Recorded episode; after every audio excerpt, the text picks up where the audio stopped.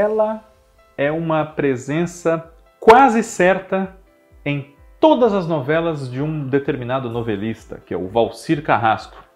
E mesmo antes dessa parceria de muito sucesso, já havia nos brindado como noveleiros de carteirinha com desempenhos bastante interessantes em novelas escritas por outros autores, sempre com muito talento, ainda que em personagens pequenos no enredo ali de maneira geral. O Vale a Pena do Observatório da TV homenageia neste programa Ana Lúcia Torre. Antes de falarmos aqui da trajetória da Ana Lúcia Torre, o meu convite de sempre a você. Inscreva-se aqui no nosso canal se você não for inscrito ainda. Ative as notificações para não perder nenhum dos nossos vídeos, os meus, da Cacá Novelas, do Cristiano Blota, do Cadu Safner com o Olhar Latino, João Márcio também comentando BBB 22, resumo da sua novela preferida. Comente aqui, sugira temas para nós, compartilhe os nossos vídeos com outras pessoas que gostam de TV assim como você, que para nós é muito importante. E obrigado, já são quase 39 mil inscritos aqui no canal. Estamos crescendo, vamos crescer cada vez mais com o apoio de vocês que nos acompanham. Ana Lúcia Torre é Ana Lúcia Torre mesmo. Ana Lúcia Torre Rodrigues nasceu aqui na cidade de São Paulo no dia 21 de abril de 1945. Portanto, logo mais ela vai completar 77 anos de idade. A sua carreira de atriz, ainda no teatro amador, digamos assim, começou quando ela foi fazer faculdade. Ela entrou para a vida universitária com 18 anos, ela ingressou no curso de Ciências Sociais da Pontifícia Universidade Católica, a PUC, e é filha de um empresário, um produtor de gravadora de música, né, um produtor musical, digamos assim, chamado, aqui está anotado para eu não dizer errado, Jairo. E a sua mãe era dona de casa, tinha o nome de Antonieta. Tem o nome de Antonieta, salvo erro meu, Dona Antonieta está viva ainda, inclusive. E Ana Lúcia Torre, ao entrar na universidade, envolveu-se com outros colegas que, com suas aptidões variadas ali para escrever, para produzir, para atuar, para criar, deram origem ao Teatro da Universidade Católica de São Paulo, o Tuca, que foi inaugurado com uma montagem feita por eles de Morte e Vida Severina, a partir da poesia de João Cabral de Melo Neto, músicas do Chico Buarque, que era contemporâneo de Ana Lúcia Torre, ali na faculdade, fazia o curso de arquitetura e urbanismo, salvo erro da minha parte, e um artista plástico muito reconhecido, responsável pela concepção visual desse espetáculo, Cláudio Tosi, também era ali contemporâneo dos dois, nesses seus tempos de PUC, final dos anos 60. Ana Lúcia Torre não chegou a completar esse curso de Ciências Sociais. Ela foi fazer um curso profissionalizante de atriz em Lisboa e passou um tempo lá, em Portugal. Conheceu um rapaz, começou a namorar com ele, casou-se e ele, ele recebeu uma oferta irrecusável para ir trabalhar na Noruega, no ramo de direito. E lá foi o casal então para a Noruega, onde eles passaram cerca de quatro anos, período durante o qual Ana Lúcia Torre trabalhou como camareira de hotel, como vendedora em loja e também trabalhou na Embaixada Brasileira ou outro órgão semelhante, salvo erro meu, a Embaixada Brasileira. E também exerceu função parecida numa passagem que eles tiveram depois da Noruega na Inglaterra até que ela retornou ao Brasil, isso já em 73, 74, e nessa sua volta reencontrou dois amigos dos tempos de faculdade, dos seus primeiros tempos de teatro, Celso Nunes, diretor de teatro, e Regina Braga, atriz, pais do ator Gabriel Braga Nunes. E Celso Nunes estava em cartaz, estava em vias de, enfim, colocar nos palcos uma montagem brasileira de Ecos, uma peça que naquela ocasião correu o mundo, fez bastante sucesso, convidou Ana Lúcia Torre para integrar o elenco. E assim ela já entrou em cartaz, mal voltou ao Brasil, já estava envolvida nesse projeto que foi muito marcante ali naquele teatro dos anos 70. Vendo-a em cena, o ator e diretor Erval Rossano que era o responsável pelo núcleo das novelas das seis da TV Globo, convidou Ana Lúcia Torre para fazer a sua primeira novela, que foi Dona Xepa, em 1977.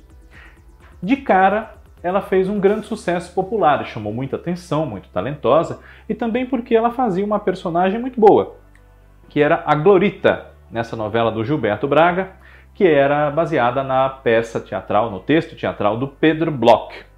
Glorita era madrasta de Heitor, personagem do Rubens de Falco, e o Heitor se envolvia com a filha da Dona Xepa do título, a Yara Cortes, que era a Rosália, papel da Nívia Maria, que se envolvia com o Heitor justamente por acreditá-lo muito bem de vida, um grande partido, ela era muito ambiciosa, e a Glorita não gostava muito dessa relação, nem tanto pela falta de amor da Rosália pelo Heitor, eh, que era latente a alguém mais atento, mas principalmente porque a Rosália era filha da Dona Xepa, que era uma, uma feirante, uma mulher de poucas letras, um pouco grosseira realmente, no sentido de não ter nenhum requinte.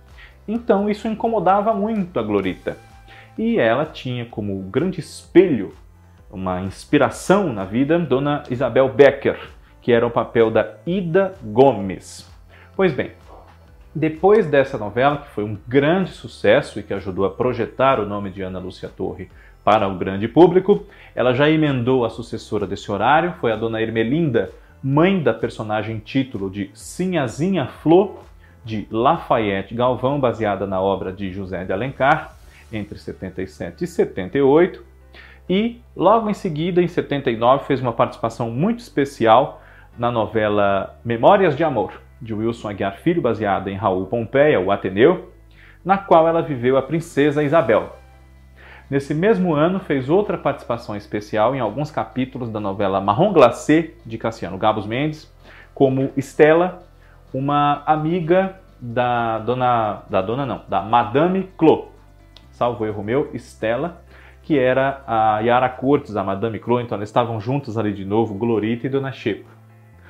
E entre 80 e 81, a atriz viveu Norma na novela As Três Marias, de Wilson Rocha e Walter Negrão, da obra de Raquel de Queiroz, e foi Lili, a dona Celina Cassini, uma personagem da qual Ana Lúcia Torre gostou muito, esposa do Cícero Cassini, que era Castro Gonzaga, na adaptação de Teixeira Filho para o livro de Lígia Fagundes Teles, Ciranda de Pedra.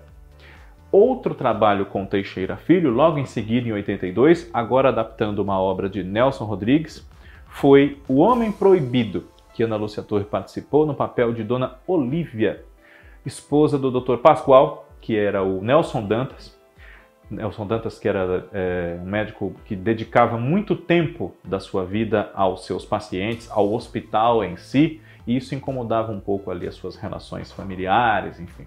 E depois de O Homem Proibido, Ana Lúcia Torre passou alguns anos afastada das novelas, praticamente da televisão como um todo, e só voltou ao gênero como a Marta, uma professora em Corpo Santo, novela de José Louzeiro, Cláudio McDowell, em 87 na TV Manchete.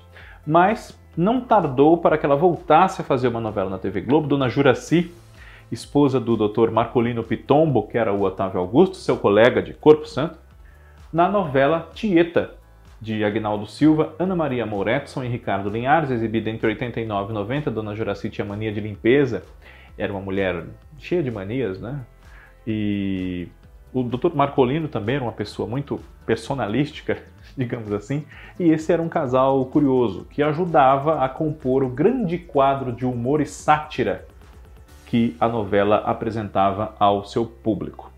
Depois, a atriz deu uma passadinha na novela do SBT Brasileiras e Brasileiros, entre 90 e 91, interpretou salvo erro meu Dona Clara, nessa história que foi inicialmente escrita pelo Carlos Alberto Sofredini, um projeto liderado por Walter Avancini, e retornou à TV Globo pouco depois, ainda nos anos 90. Fez uma participação num dos episódios da série Mundo da Lua, em 1991, como uma das professoras do Lucas Silva e Silva, que é o Luciano Amaral, protagonista dessa série muito boa. Temos aqui um TBT sobre ela, se você não viu, pode procurar que está fácil de encontrar.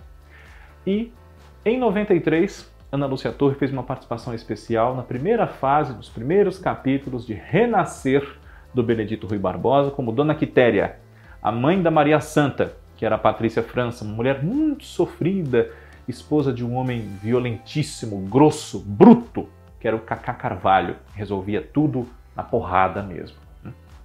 Depois, a atriz interpretou, em 1997, Dona Cleonice, esposa do deputado Pitágoras Williams Mackenzie, o Leão do Norte, na novela de Agnaldo Silva e Ricardo Linhares, A Indomada, em 97. Dona Cleonice aparentemente era fora do ar, assim, não prestava muita atenção nas coisas, era muito insultada, xingada, humilhada e ofendida por esse marido que não gostava nem um pouco dela, mas revela-se muito mais inteligente e consciente da realidade que a cercava do que todo mundo pensava. E em seguida, Ana Lúcia Torre participou de um projeto muito interessante, pouco lembrado, que foi a série Santo de Casa, uma parceria da Band com a Sony, se eu não estou errado, que produziu nessa época também uh, A Guerra dos Pintos. Essas duas séries eram exibidas à noite, uh, no final de semana, juntas, cada uma com meia hora, e tiveram cada uma uma temporada completa. E em Santo de Casa, que era uma adaptação abrasileirada de uma sitcom americana chamada Quem é o Chefe? Who's the Boss?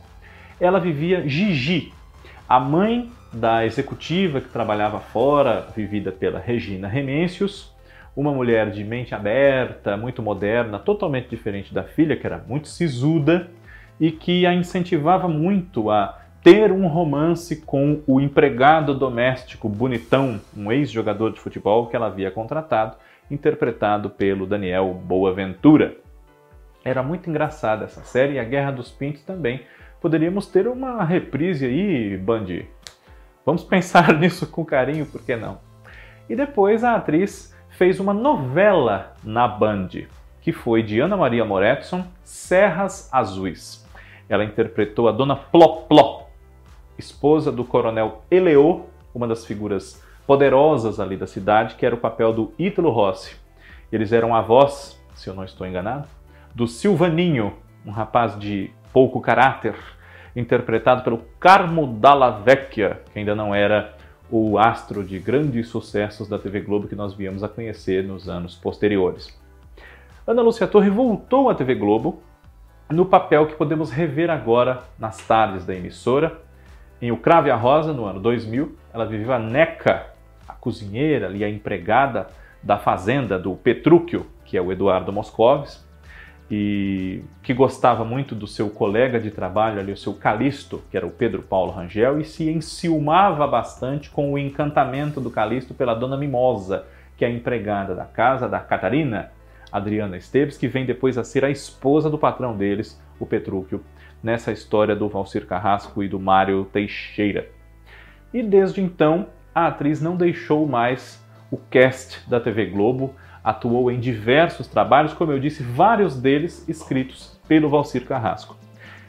Ela também fez com esse autor uh, Alma Gêmea, que é um dos seus grandes momentos na TV, agora em 2022 em cartaz no canal Viva, Dona Débora, uma vilã, mãe da outra vilã da história, Cristina, que era Flávia Alessandra, mais vilã até do que a Cristina, porque ela estava por trás de todas as maldades da filha, arquitetava todas as, se não todas, quase todas, as artimanhas pérfidas daquela moça.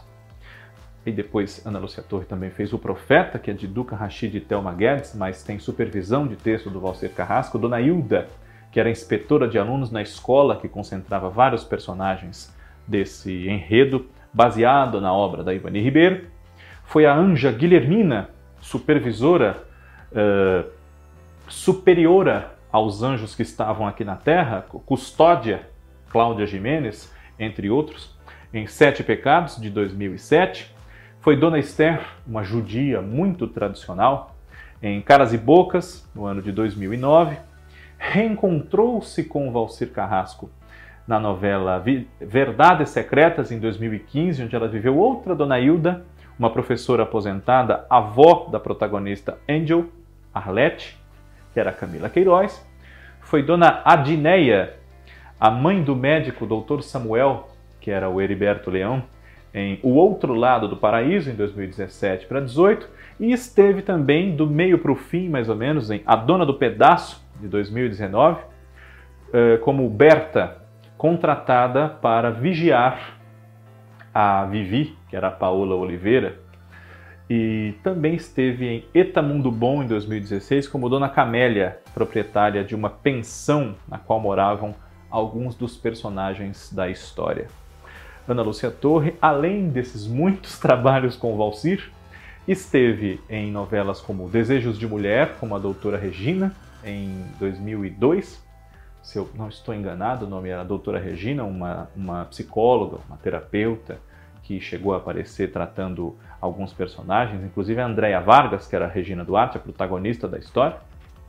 E participou também de Um Só Coração, em 2004, como Dona Saloa, a mãe do Samir, que era o Leopoldo Pacheco, uma sogra que criou alguns problemas para Maria Luísa, que era Letícia Sabatella. Foi a tia Neném, que era muito chegada a um copo e a uma fofoca, em Insensato Coração, de Gilberto Braga e Ricardo Linhares, em 2011. Embora não tenha idade para isso, Ana Lúcia Torre foi tia do Antônio Fagundes e do José Wilker, e uma personagem que tinha idade para ser mãe deles, até pelos diálogos deles, enfim, lembrava-se deles de quando eram crianças e ela já era uma mulher feita, enfim.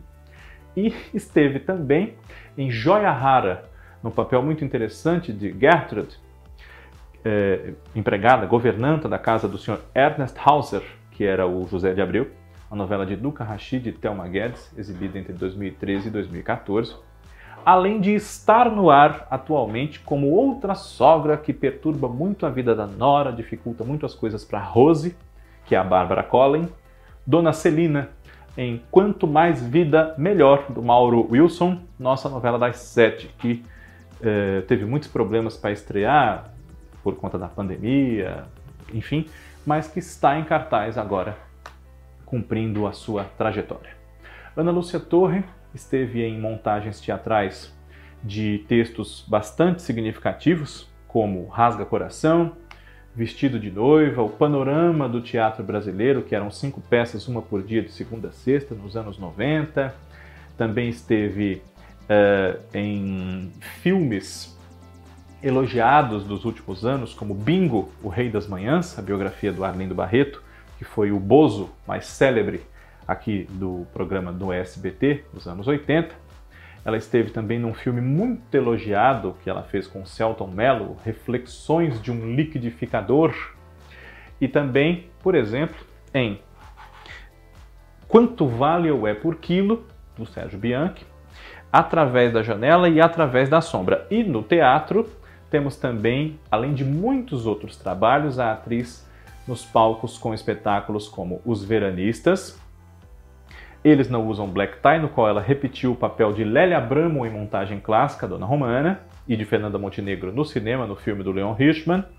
Rasto Atrás de Jorge Andrade, Campeões do Mundo de Dias Gomes e também Norma, além de recentemente Num Lago Dourado e à beira do abismo me cresceram asas, um texto da Maite Proença que Ana Lúcia fez com Clarice Derzier Luz em determinadas temporadas. Quando não Ana Lúcia, a própria Maite interpretava a mesma personagem, que foi a montagem que eu cheguei a ver com a Maite e não com a Ana Lúcia. Mas enfim, uma grande atriz, sem dúvida, que marcou a trajetória do público com vários com todos esses trabalhos, para quem pôde acompanhá-los todos, e que ainda tem bastante lenha para queimar, oferecendo a esse vasto público que acompanha a sua trajetória em novelas, especialmente, o seu talento, a sua dedicação, o seu apaixonamento, por assim dizer, por essa profissão que embevece tanto a gente que gosta de dramaturgia, que é a do ator. Parabéns para Ana Lúcia Torre e muito obrigado. Caso ela veja esse vídeo, eu espero que goste. Você que é fã dela, eu espero que goste também. Faltou coisa, não dá pra gente falar tudo, porque os programas não podem ser assim muito longos, mas tivemos aqui uma ideia do brilho dessa trajetória que é a da Ana Lúcia Torre. Semana que vem, mais um Vale a Pena para você rememorar outra carreira de alguém assim importante que a gente admira. Um abraço, obrigado pela audiência. Tchau.